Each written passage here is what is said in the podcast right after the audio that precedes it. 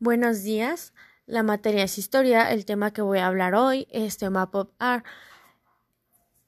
El arte pop es un estilo muy típico de años 60 y 70 del siglo XX. Nació y se desarrolló primero en Estados Unidos, Nueva York, fundamentalmente, pero pronto pasó a Europa Occidental.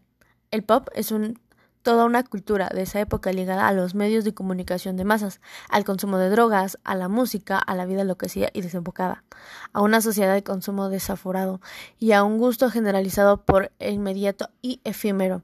Los artistas del pop pretenden llegar al máximo público posible, sin elitismo ni exclusiones.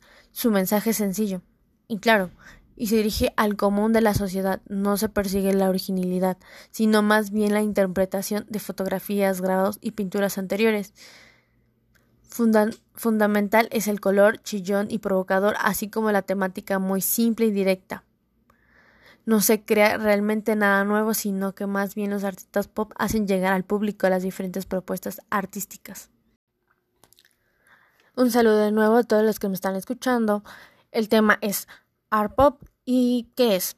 El pop art es conocido en español como arte pop. Es un movimiento plástico que tuvo su origen en la década de 1950. Nació entre Gran Bretaña y Estados Unidos, pero fue este último el país que se convirtió en el abanderado del movimiento. Sin embargo, el arte pop generó una onda expansiva en todo el mundo, tanto en Europa como en América Latina, Asia y Oceanía.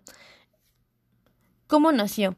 Este estilo artístico nació como un intento de hacer un arte que tomara cuenta del universo de símbolos y temas de interés masivo, es decir, los símbolos populares a los cuales la élite cultural parecía dar la espalda y negar su movilizadora penetración en el imaginario colectivo.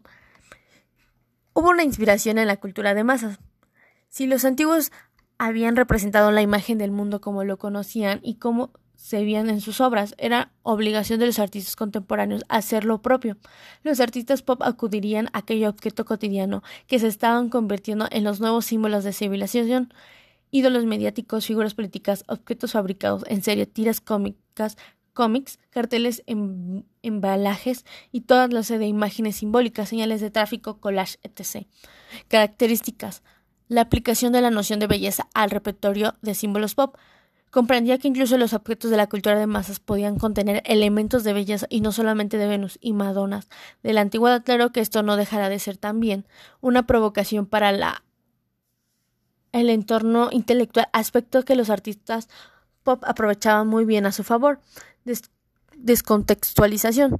Es una de las estrategias del pop art, fue tomado de los objetos prestados y descontextualizados. Eh, por ejemplo, sacar de su contexto una lata de sopa, un cuadro famoso o una fotografía, intervarlos y transformándolos en una obra nueva, algo semejante que habían hecho con Daidista con su técnica Ready Made desde que Marcel Duchamp creó una famosa fuente, un Urial intervenido con la firma del artista bajo, bajo el seudónimo de R. Mut y que fue prestado como una obra artística. Eh, otra, de, otra característica es el humor. Como no pretendía ser un arte intelectual, el arte pop fue también un movimiento cargado de humor y guiños cómplices al espectador. Eh, la provocación. Todo esto hizo que del arte pop un arte provocado, incitante, polémico. Los antecedentes. Las influencias del arte pop pueden hallarse en corrientes como el dadaísmo, surgido en la primera ola de vanguardistas. Fue un movimiento cultural que cuestionaba el orden racional positivista y que particularmente en la pintura se destacó por haber propuesto nuevas técnicas como el ready-make, técnica que consistía en tomar objetos de uso cotidiano, intervarlos y transformarlos en objetos aptos para la exposición en una unción sin ocultar características ni su origen por qué y para qué nació el arte pop. La característica del arte pop que hemos expuesto pone en evidencia que este movimiento tuvo un sentido profundo, al contrario de las sentencias que lo acusaban de superficial. Este movimiento puede ser visto como un arte sin compromiso, pero algunas veces está afirmando resultar injusta. Es cierto que tiene una fuerte carga visual, es cierto que no solo escandaliza a los símbolos de la cultura masiva, pero también existe un sentido en el fondo de ello. Y eso es todo sobre el tema de eh, art pop y cómo consistía, algunas características y por qué y para qué nació. Gracias.